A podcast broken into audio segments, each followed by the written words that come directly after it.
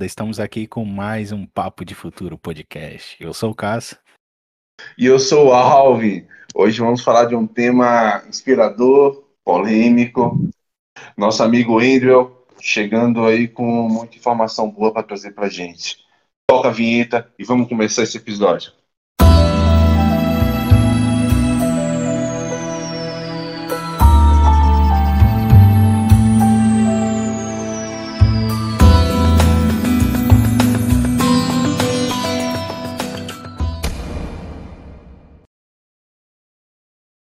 Mais um Papo de Futuro podcast. Eu sou o Caso e estamos aqui com o nosso. Aqui é o Alvin falando, rapaziada. Hoje temos um convidado super especial. Se apresenta aí, meu querido. Salve, guys. Meu nome é Andrew. Tudo bom com vocês?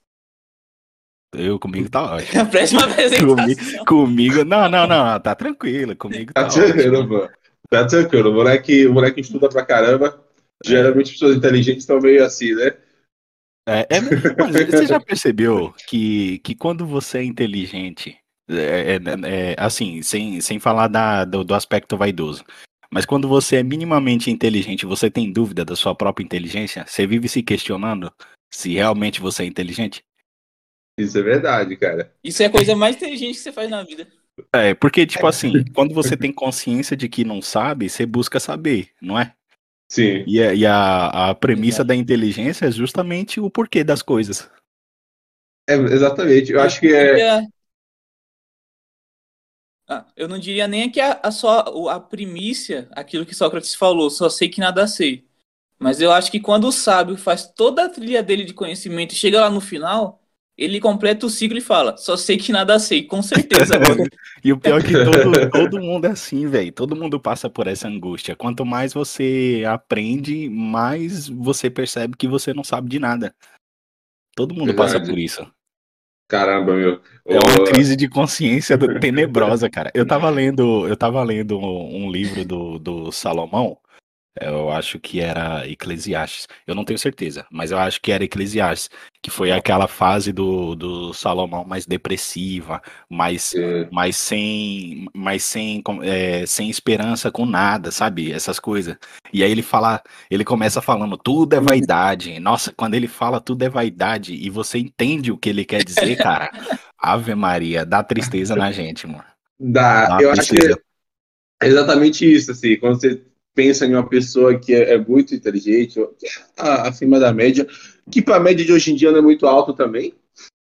É, É, É, tão gente. difícil, mas Aí tem uma geração zoada aí, chegando no mercado, chegando. não, Na a próxima geração, a próxima geração acho que vai ser boa. Agora a geração que tá agora indo pro mercado é uma porcaria. A É que a próxima gera- é- geração que vai vir, sim, eu, eu acredito nela. Não vou me aprofundar nesse assunto, mas vou, vou, vou soltar uma indireta aí, porque essa geração é geração esquerda, hein? Mas... Ah, Mas- ge- geração mas vamos- dos movimentos do- do- dos movimentos polêmicos. É, galera do- da lacração das redes sociais, né? Os, poli- os ativistas do Facebook. mas Beleza. esses caras são necessários. Ô, ô, Alvin, faz aquela pergunta lá que você tinha pra fazer pro Andrew. Aquela indagação forte logo de início. Meu, vamos, vamos começar então, vamos começar com treta, é isso? Porque, É. ó, Bom, hoje, hoje a nossa ideia aqui é falar um pouco sobre religião, né? Sobre falar um pouco sobre Deus e falar um pouco sobre essas, essas visões sobre esse mesmo ser. uhum. E, e, um, e um dos principais livros, pelo menos para os cristãos, né? Católicos, é a Bíblia.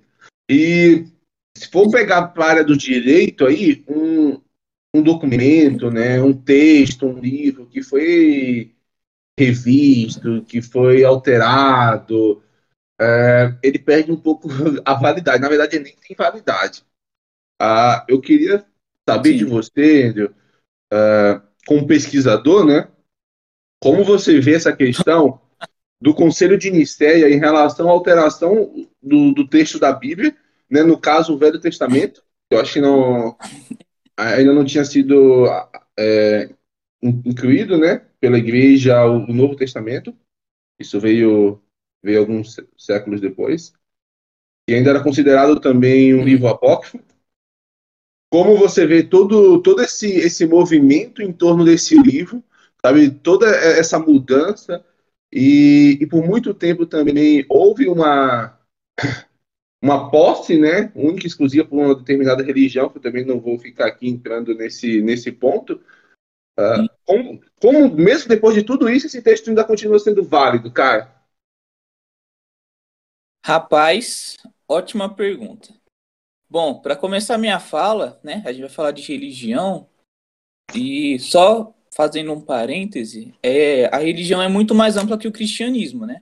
E se a gente for falar de religião, o cristianismo é uma baita religião, mas não é a única, né? E a gente não deve só se prender nisso na, na Bíblia para colocar Deus dentro da é, Bíblia. Existem, existem várias e todas são complexas, todas, todas são todas cheias de, de, de valores, valores éticos, sociais e morais e principalmente espirituais. É. Todas elas têm. E são riquíssimas, riquíssimas.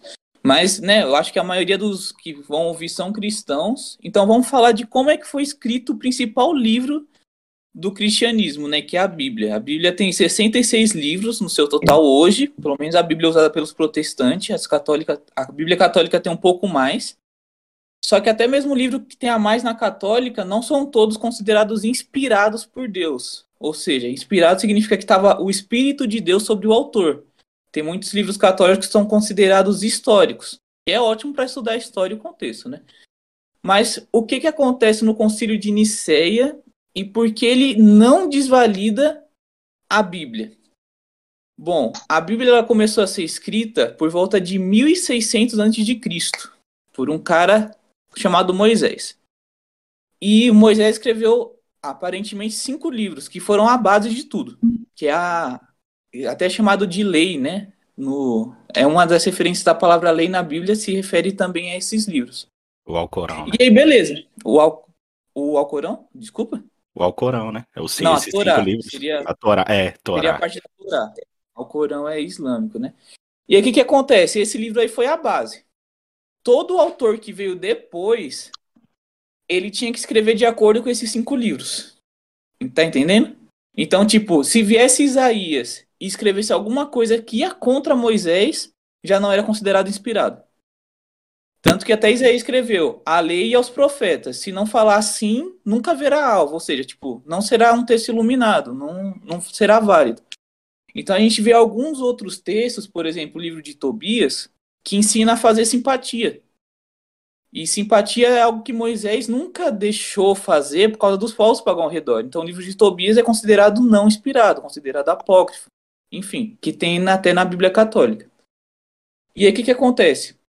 A Bíblia lá foi sendo escrita dessa maneira, vindo profetas, vindo situações e sendo escritos, e seus textos foram sendo anexados aos livros inspirados. Nunca foi um livro só, né? A Bíblia.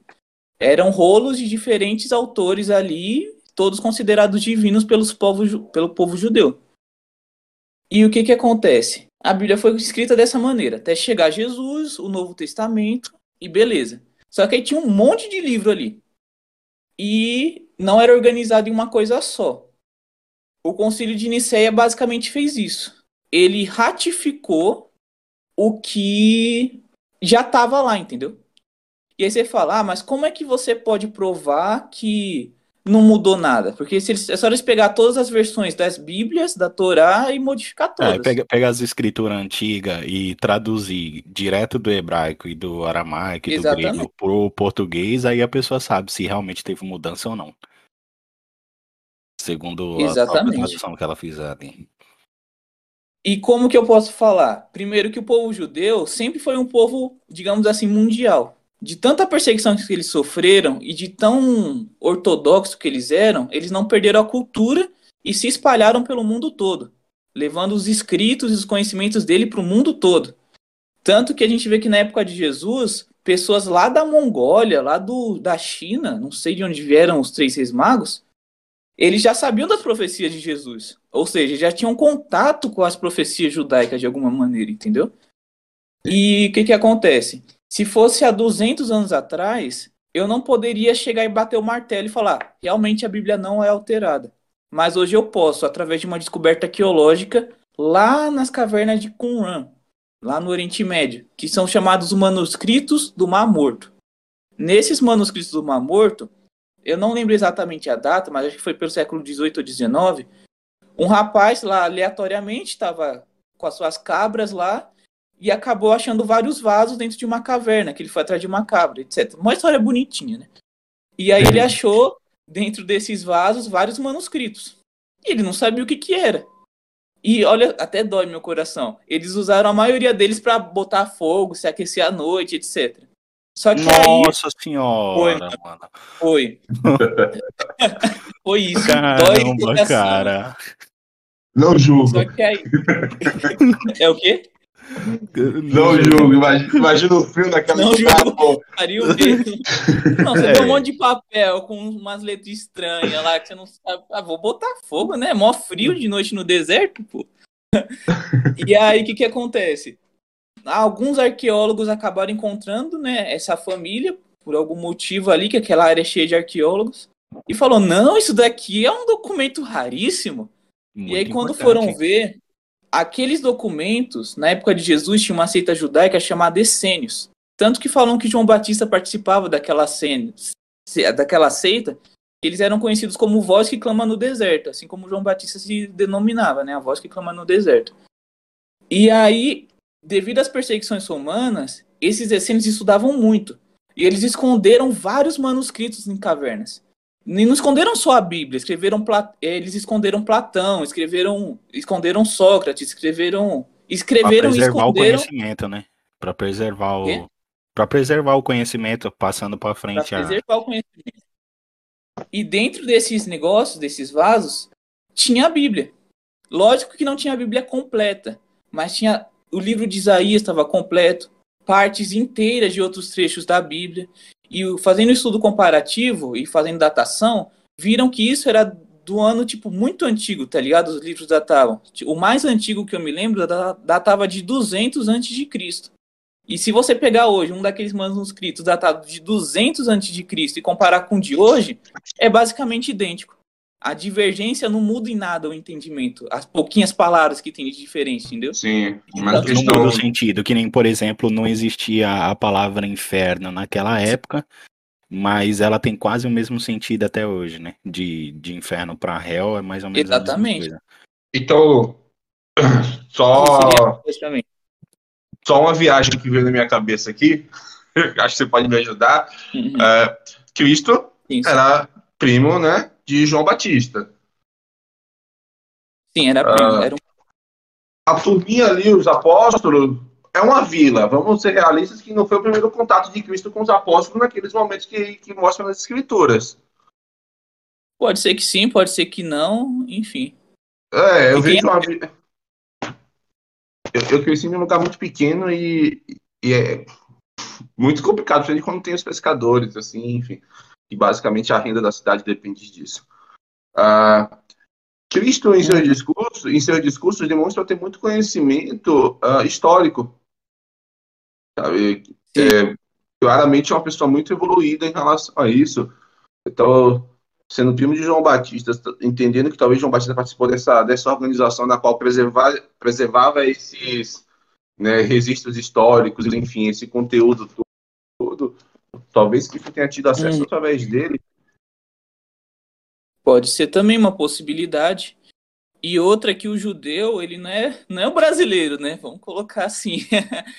o judeu era um grande estudioso e principalmente estudioso da da Torá, da Bíblia deles ali. É, e, eles exemplo... são, e eles são bastante rígidos, né? Com, com essa questão de costume. Por exemplo, e... nas aulas de matemática deles, eles não estudavam ah, um mais um é dois, não, eles estudavam ah, quantos anos foi tal guerra da Bíblia, mais quantos anos, entendeu? Tipo, a matemática da Bíblia, a história da Bíblia, era a geografia da Bíblia, para decorar a Bíblia, entendeu? Era a Bíblia decoradinha ali na ponta da língua, tá ligado? E Jesus, além de ser judeu, né, que já decora a Bíblia desde cedo, já tem esse hábito, ele era filho de Maria, uma mulher muito temente a Deus. Ele não ia para a escola dos judeus, ele frequentava a escola que a própria mãe dele ensinava. E fora que era filho de Deus, né, gente? Tipo, ele podia é. só entrar no, no, plano astral, falar, bum, vem o conhecimento. entendeu? Então, Ah. essa, essa questão aí, co- como é que fica? Aham. Porque se ele era homem, eu acredito que ele não tinha o direito àquele passe livre. Pra, É, o, pa, o pra- passe livre eu acho que não. É, eu acho que eu acho que ele não tinha o direito, porque se, se ele tinha que vir com todas as características e, e ser 100% homem, ele não pode ter esse passe livre. Ele tem que conquistar Aham. com, com muito esforço. É, mas, Esse... mas, mas tinha umas vantagens aí também, né? Não é possível. Bom, a natureza de Jesus. Isso é um tema legal de se falar, natureza de Jesus e natureza de Deus. Só que deixa eu fazer um adendo, uma coisa muito interessante, principalmente para os acadêmicos, sobre esse negócio da Bíblia, é que a Bíblia tem essas provas de que ela foi escrita, e os manuscritos originais da Bíblia, tá tipo, a gente tem hoje só os que tá muito próximo do autor, tipo, 20 anos, né, do autor, sabe, coisas muito próximas. E muita gente fala que é mentira, ah, só tá 20 anos do autor, deve ter sido adulterado. Só que se a gente for ver livros como Platão, que tá a mil anos de distância do autor, a gente considera fatídico, sabe? Então, se a gente usasse o mesmo crivo que os acadêmicos usam para a Bíblia, a gente não ia acreditar em Platão, nem acreditar em Pitágoras, em Aristóteles, em nada disso, tá É, ligado? é, é, é, isso é verdade. Aí fica essa, esse negócio para pensar e pro pessoal pesquisar um pouquinho mais sobre os manuscritos do Mar Morto aí, né? É, existe, existe um, um grande preconceito com, com o cristianismo. É, eu Ah, acredito existe. que seja, eu acredito que seja por pouco, pouco depois ali de, de, de ter tido uma, uma espécie de revolução entre, entre uma, a igreja lá, que era, não era uma igreja, né? Era uma religião pagã, que era a religião lá dos, dos romanos, e aí o cristianismo estava em alta. Uhum. Pouco tempo depois que Jesus morreu, o cristianismo estava super popular, estava super em alta. E aí é, o, o cristianismo subindo e a outra religião, que eu não lembro, não sei o nome, é, é, perdendo popularidade, os caras tinham que encontrar uma estratégia que pudesse fazer com que nenhum e nem outra perdesse a popularidade. E aí qual foi a sacada? A mestra sacada de Constantino. Misturou as duas e Constantino, é isso que eu tô falando, Constantino. misturou as duas religiões e pum, Igreja Católica. Cara, E aí. Sim,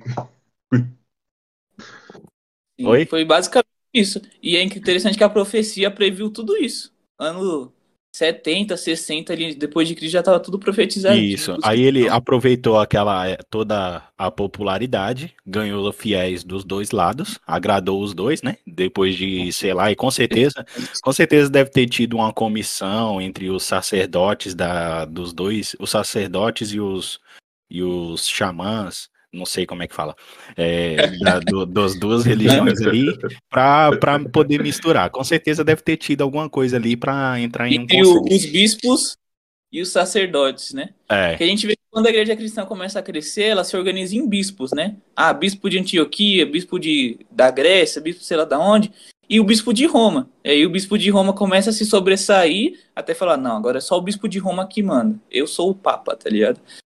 Mas foi É. basicamente.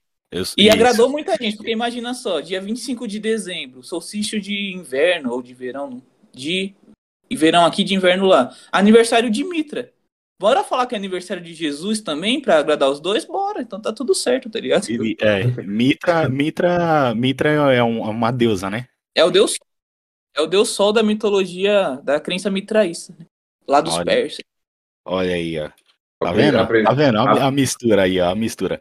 Então, eu ac- É, acredito que, que, que começou, começou aí. E aí, depois que a Igreja Católica começou a impor, a, a se impor, tipo, tipo, tipo assim, quem não é cristão, quem não acredita em Deus, Uhum. é pagão, sendo que eles mesmos já tinham uma uma como, como é que fala como, como- uma influência Pezinho pagã. pagã é uma influência né do, do próprio paganismo que ele chamava de paganismo e aí eles passaram a ser odiados e eu acho que esse ódio foi até hoje né porque através através dessa crítica muita gente morreu muita gente foi Uhum. queimada você, não podia nascer ruiva e saber alguma coisa de medicina que você era bruxa esse tipo de coisa né e aí queimava em nome de Uhum. Deus queimava as pessoas em nome de Exatamente. Deus e aí por causa Isso disso eu acho que cresceu uma de- revolta eu nem chamo de religião, sabe por quê? porque, ao meu ponto de vista, eu acho que muita gente vai concordar comigo, a religião foi deturpada, tal, etc, tal. A gente tem maus exemplos. Só que o nome religião significa religar-se. Tipo, meu celular tá descarregando, eu vou religá-lo na tomada. É isso. É uma ação de religar com Deus. Se eu queimar uma bruxa, como é que eu vou estar tá me religando com Deus? Pois é. Entendeu? Eu acho que isso já nem é religião mais, entendeu? Isso é outra coisa vestida de religião, mas religião mesmo não chega a ser. Não, a pessoa usa a maldade que tem no coração e a, e a desculpa é a, é a religião dela, porque a igreja Exato. católica, ela falava, você é herege. A igreja católica não falava, vai lá e mata. Aí os caras falam, ah, é herege? Peraí, é herege? Ah, eu acho, acho que uma coisa que tem que ficar, ter, que é pra, pra galera que tá para a galera que está ouvindo agora, né? É, a gente não está aqui para atrapalhar sua fé, para te tirar do caminho certo, né? É, a ideia hoje aqui é conversar, so, é ter esse bate-papo mesmo, é falar sobre, sobre religião, é falar sobre Deus, é falar de como isso afeta o mundo, né? porque a gente entende que isso afeta você de alguma forma, sabe? Essa questão espiritual, para a gente aqui que está realizando esse podcast, é algo importante, é uma busca constante, né? Então, assim, ah, ele falou uhum. lá que a Bíblia foi alterada, meu. Faça o seu, irmão. Faça o seu. Faça a sua pesquisa. E é, é interessante que se Deus existe e você não acredita nele, ele continua existindo. Então é bom você ter uma noção é, de quem ó, eu, eu, tenho uma, eu tenho uma, eu tenho um pensamento porque, porque assim, eu já tive a fase de não uhum. acreditar em Deus, mas hoje eu tenho um pensamento que é o seguinte: Deus é um fato. E fatos não dependem de crença. Não importa se você acredita ou não, o fato é o fato. Fato não depende de crença. Uhum. Por exemplo, se você pegar é, um, um, exemplo que eu sempre gosto de, de usar é o exemplo do, do fogo. Fogo queima. Se você for lá colocar sua mão por cinco minutos, mesmo que você tenha aquela doença de não sentir não sentir calor, não, não ter sensibilidade, você não vai sentir dor nenhuma, mas você deixou sua mão ali cinco minutos, você não tá sentindo, mas tá queimando. Não importa se você acredita ou não, o fogo vai queimar. Eu não. Eu, dor é psicológico. Vamos supor que eu consiga controlar meu cérebro a ponto de falar, não mas, estou queimando. Isso, mas, mas a não... minha mão vai virar um churrasco, tá ligado? É, vai virar um churrasco. e isso não tira o fato. Isso não, não, não exime o fato de que o, de que o fogo queima. Nossa, entendeu? Anderson, então, o exemplo é... do fogo o exemplo do fogo é o melhor exemplo religioso que você pode dar, sabia? Não, Vocês já olharam muito para uma fogueira? Não, acho que o fogo é o melhor, sabe? Porque vocês já olharam muito para uma fogueira? Eu já, eu fico admirando ela o tempo todo. Se eu, olhar, se eu, se eu ficar olhando para um, um fogueiro, eu fico admirando. Porque eu acho da hora o, o efeito. Às vezes você tem. começa a reparar umas formas que não estão é. lá exatamente, né? É. Eu já vi Homem de Ferro pilotando dragão em fogueira, várias é. coisas. Cara, é, é, Esses caras da RPG um aí. Esquizofrênico, né? Não. Deus, ele é basicamente assim, mano. Ele é um fogo que ele não aparece em toda a sua manifestação, ou seja, é o material aí sendo dissolvido, mas não realmente cada átomo, né? Não seria uma explosão atômica aquilo, mas sendo dissolvido no fogo de uma maneira que a gente consiga ver e ele aparece aos nossos olhos de uma maneira que a gente consegue interpretar. Então eu posso olhar para uma fogueira e ver o Homem de Ferro pilotando um dragão. Você pode ver um milho sendo assado na brasa. O, o outro pode ver, sei lá, uma pessoa dançando no fogo. Cada um pode ver o que for, por causa que cada um, Deus se manifesta de acordo com o que cada um é capaz de entender. Compreende isso? É, entendo. É como se você estivesse falando que Deus vai aparecer para mim da forma que eu acreditaria que é Ele de, de, ele aparecendo daquele jeito ali. É. Ele não vai aparecer. Então, então ele nunca vai aparecer para mim, porque eu não consigo ver uma imagem. para acreditar, eu não, eu, tipo, eu não então, consigo imaginar. Eu não tenho capacidade de, de imaginar. Eu não tenho capacidade de imaginar. Por exemplo, a questão de Jesus Cristo. Deus precisava salvar o ser humano para salvar a terra, salvar tudo aqui. Então ele se fez humano. Se houvesse um mundo onde os cachorros são as criaturas principais do planeta, Deus viria em forma de cachorro salvar o ser humano. Pô, cara, cara, Aí você, viria lá, o verbo se fez cão e habitou no meio de nós salvar. Porque Deus assim. ele é assim, ele como nos comunica. Olha só que incrível. Moisés, quando viu a Deus, ele Deus falou: retira a sandália. Por que só Moisés tirou a sandália, sendo que mais pessoas tiveram esse encontro com Deus? Porque Moisés era egípcio, egípcio. E era um costume egípcio tirar as sandálias de uma divindade. Deus falou de acordo com o costume de Moisés, para Moisés entender que aquilo ali era uma divindade, entendeu? Cara, isso é da hora, hein? Essa foi interessante. Essa Aí você daí eu nunca ouvi falar, cara. É, nunca mais né? Essa daí eu nunca ouvi falar. Essa, foi boa. essa foi muito legal. Ó, uma, só uma. Só para vocês ficarem cientes aí, nosso, nosso, nosso podcast acabou de, de ser ouvido em três países, galera. Da hora, hein, mano. Da hora demais. Uou, radical. Da hora. Muito bom, mano. Pô, então bora falar da natureza de Deus, que você perguntou de Jesus lá, como Estamos- que é Estamos no caminho do homem. Brasil, Estados Unidos. É, você nem respondeu, né? Nem respondeu. Holanda. Tá fugindo aí da resposta. Pô, isso mesmo. No próximo podcast, a gente responde É, é porque assim, muita Tamo no gente, caminho certo, muita gente acha que, que certo. Jesus E- foi só um filósofo. É, né? é, essa eu quero. Essa eu quero É, ouvir. muita gente acha que Jesus foi só um filósofo. Aí, para você que não acredita no, no, no cristianismo tal como é, ou para você que não entende como é a espiritualidade, que você que não acredita de fato nenhum, de, de forma alguma em, em Deus, o Jesus foi só um homem mesmo. É exatamente isso, só isso, não é? É assim que a pessoa que não acredita em Deus entende Jesus.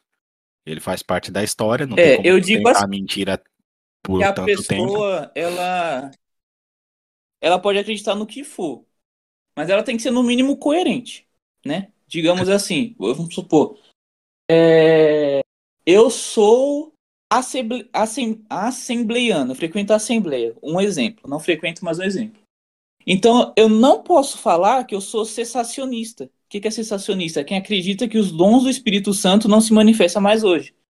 Se eu falo que eu não acredito nisso, então eu não sou assembleano. Não adianta eu falar que eu sou uma coisa sendo outra, entendeu? Eu sou cristão, mas eu não acredito na divindade de Jesus. Ou nem acredito que Jesus existiu. Então é melhor ser coerente e falar, eu já não sou cristão, entendeu? É, Só que se a gente for Deus, analisar- cristão. É, basicamente isso. Exatamente. Se a gente for analisar a vida de Cristo, o que ele fez, o que ele falou, só tem duas opções. Ou ele é louco, pirado, é debiloide, ele é nonsense, ou ele é Deus. Jesus não deixou essa outra opção pelo que ele falou? Ou ele é um doidão de Nazaré ali que chegou muito louco, convenceu gente a morrer por ele depois. Ou ele realmente falou, ele falou, eu sou Deus. Ele falou, eu sou Deus. Nos escritos dele, independente se você acredita ou não, tá escrito que ele falou que era Deus. Então, ou ele era um louco ou ele era Deus. Não tem essas duas opções, entendeu? Não tem nada além dessas duas opções. Ô, cara, é, se você parar pra pensar, a vida de, de Jesus é como se fosse uma analogia. Vamos, vamos supor que a gente tá num jogo de, de RPG agora. E aí, é, e aí o mestre é, vai lá e cria os primeiros NPCs. E aí os primeiros NPCs caem, que é Adão e Eva. E eles descumprem é, a primeira ordem, a única, né? Que não era, não Uhum. era para comer o fruto. Eles vão lá e comem. Esse pecado se torna Sim. tão grande que ele acaba produzindo outros pecados, e daí outros, e daí outros, e daí outros, e, e daí outros, e outros, e Uhum. outros. E aí passa anos e anos produzindo cada vez mais. E aí chega uma hora que o mestre pega e fala: Cara, eu não aguento mais cheiro de bicho morto. Não aguento mais esse negócio de ficar queimando bicho pra, pra, pra aspirar os erros, os pecados do- dos caras. Eu vou ter que mandar. Vou ter, vou ter que mandar um NPC, não, não querendo dizer que Jesus seja um NPC, pelo amor de Deus. não- aham. mas é só pra de exemplo. Olha o raio caindo aí, hein? É, olha o Se a raio. conex- Não, se a é conexão pra- cair, a sabe o que, o que É, foi. não, é pra, é pra ninguém, pra ninguém sair dizendo aí que, que eu falei que Jesus é um NPC. Não, Jesus não é um NPC, não. É, Aí, aí o mestre pega e fala assim: não, vou ter que mandar um NPC que seja capaz de reparar todo o erro dos que vieram, dos que estão acontecendo agora e dos que ainda estão por vir. Tem que ser um que seja capaz de, de curar tudo isso ao mesmo tempo. Então eu vou mandar meu filho. Que é o único que que. o- qual, é o, qual é o maior sacrifício de todos? Um sacrifício de, de uma ovelha ou o sacrifício de um Deus? Imagina isso. Da essência da vida morrendo pra salvar a gente. Ah, na sua analogia, eu traria para um lado assim. Eu entendi perfeitamente, só que eu traria para um lado assim, tipo. É, fez um RPG, só que ninguém tá sabendo jogar. Ninguém tá sabendo jogar. Ninguém entendeu. Então, né? o mestre vai virar um jogador para ensinar os outros a jogar. Boa. Boa, ótimo. Menos média, ótimo. menos Mas, média. é, mas você não pode tirar a parte do, você não pode tirar a parte do, do sacrifício. Mas foi ótimo, porque se você pegar, se você sacrifício. pegar os ensinamentos de Jesus, ele fala siga os meus passos. Eu vim, e ele fala também, eu Isso. venci. É, eu venci, vocês também podem vencer. E tem outro trecho Ó. que, ele, que ele pega e fala assim: Filhinhos, o último mandamento que eu vou deixar para você: amais uns aos outros. Imagine se todo mundo amasse de fato um ao outro. Como não seria o mundo hoje? Entendi. Então, é, então faz Faz muito sentido. sentido. Ô Anderson, mas nessa sua analogia, a pessoa pode pensar: ah, então Deus é um péssimo mestre, porque deixou o jogo discorrer para um lado que não, ele não queria. Não, Só mas se, se tinha que tá acontecer, se tinha que acontecer é, normalmente, se tinha, se tinha que acontecer naturalmente, sem total influência dele, o que, que pode acontecer? Se, a- se a premissa do, do jogo era, era fazer com que ele não interferisse diretamente, né? Porque, querendo ou não, ele, Não, ele era calma, um aí você já tá ali, regra no negócio. Mas deixa Não. eu falar o que que, que que pega aqui. Que essa questão foi tudo planejado. O erro foi planejado por Deus. E você vai entender por quê. Porque, primeiro, quem é Deus? Para Deus ser Deus, chama de Deus, chama de Alá, chama de Krishna, chama do que você quiser. Oxalá, do chama de a divindade criadora de a divin... o todo, né? O todo-poderoso. Para ele ser Deus, ele tem que ter as três características: ser onipresente, onisciente e onipotente, ser todo-poderoso. Para isso acontecer, ele tem que ser tudo. Porque se tiver um átomo no universo que não é Deus, esse átomo já é uma força que pode ir contra Deus. E se tem uma força que pode ir contra Deus, ele já não é Deus todo-poderoso. Ele é Deus quase todo-poderoso, entendeu? Tá entendendo? Já não é Mais onipotente. Já não é onipotente. Então as pessoas hoje têm uma visão muito helenística, né, de mitologia grega no cristianismo, e eles falam que Satanás é o oposto de Deus. Não. Satanás é só uma poeirinha diante do Todo-Poderoso, seria. né? O Lúcifer seria somente um Satanás é, um- é um cachorrinho bug. na coleira de Deus. É um bug Vou no jogo. assim, entendeu? E aí o que, que acontece? Deus só tem uma maneira de criar. Porque a gente vê na natureza que tem um princípio muito lindo, que é que tudo se repete. Não sei se vocês já repararam, que tudo que tá no céu é como que tá na terra. Sim, Por exemplo, assim está no céu o- como, como está na terra.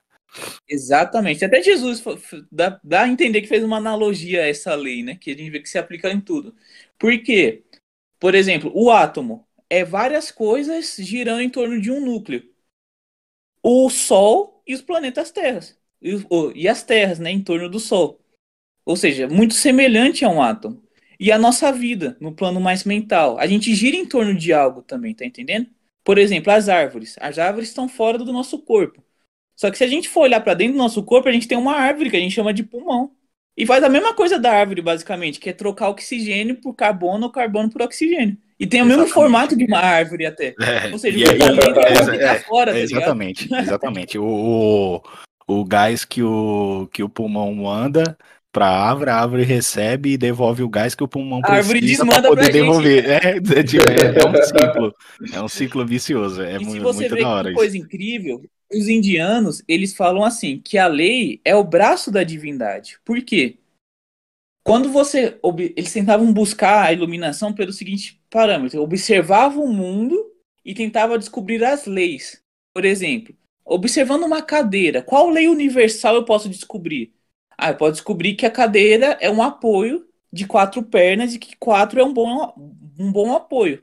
Então vou aplicar isso em outras coisas, né? Outras formas quadradas, em construções de casa, por exemplo, esse tipo de coisa, entendeu? Outro, outro princípio, se eu reparar que pela observação eu consigo aprender, eu posso observar um pedreiro, eu posso observar um padeiro, eu posso observar um professor, um skatista, que seja. Eu vou aprender com aquilo. É um princípio eterno, entendeu? E a Bíblia, ela traz a mesma questão, de que a lei é o testemunho de Deus. seja, observe as leis e você vai ver o testemunho de Deus, você vai ver o braço de Deus na realidade. Isso está em Êxodo 31, 18, né? A lei é o testemunho de Deus. E o que, que acontece? Tentando descobrir essas leis, a gente tenta descobrir quem é Deus. Agora, aplicando tudo isso, como é que a gente cria, nós seres humanos? Nós criamos principalmente, ou primariamente, através da nossa imaginação. Antes de fazer qualquer coisa, ela tem que passar pela nossa cabeça.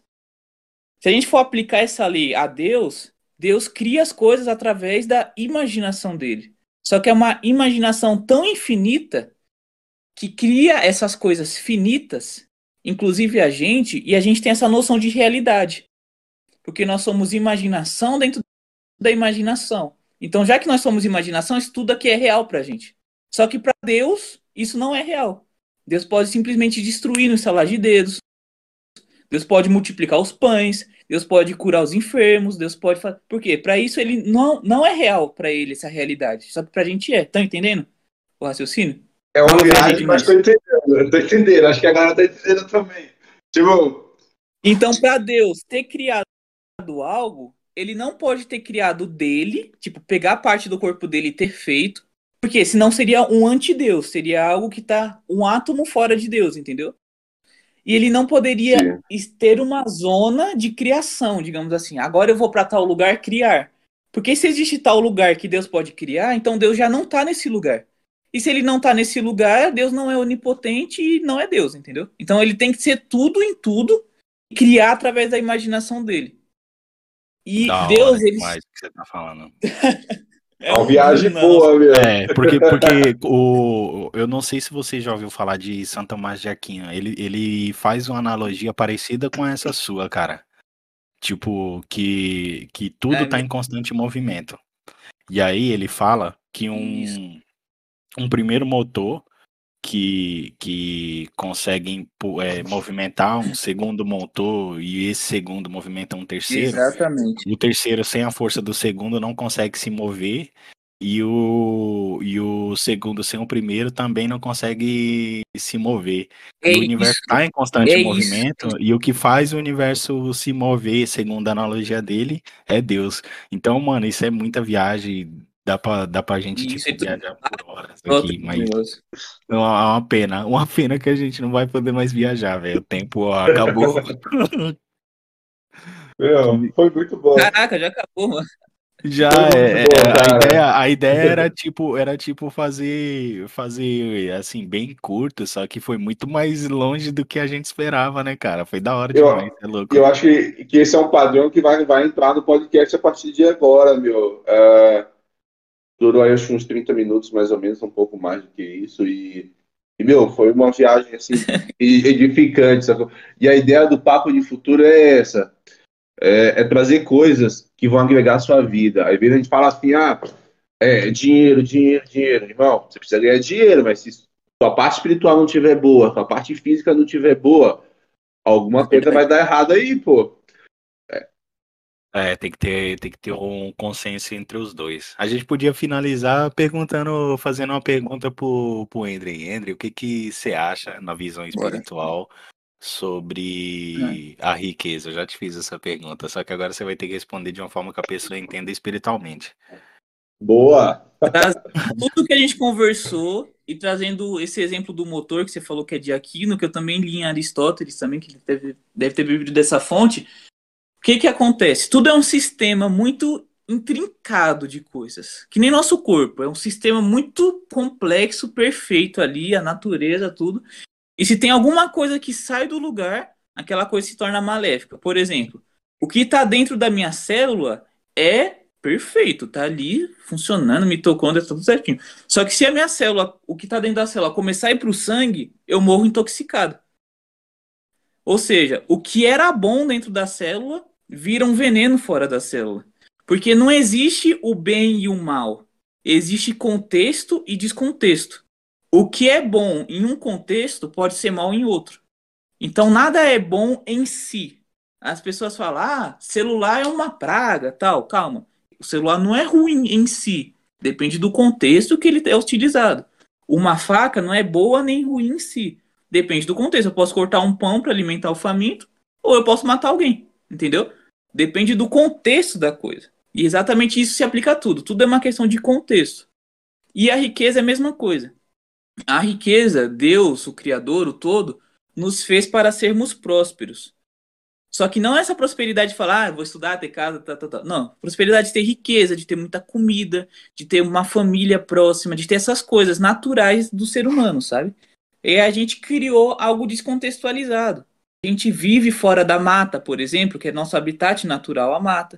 E aí já começa problemas por causa desse descontextualização. A gente quer monetizar tudo a gente quer colocar valor monetário em tudo, etc, etc. E acaba saindo do contexto em si da verdadeira riqueza, que é ter tudo que a gente precisa. O que a gente precisa, não um acúmulo de riqueza. Deus, quando dá um maná para as pessoas no deserto, quem é cristão vai entender que Deus não dá um maná para a semana, ele dá um maná para o dia. Pega o que você precisa hoje. E na natureza é exatamente assim. Um lobo nunca caça mais, ele caça o que ele precisa para hoje. Jesus fala: se preocupe com o dia de hoje, o amanhã traz preocupações. Então a riqueza ela sai de contexto quando ela começa a virar estoque. E aí alguma pessoa começa a ter mais do que a outra. E a outra começa a ter menos do que ela devia para ter o mínimo.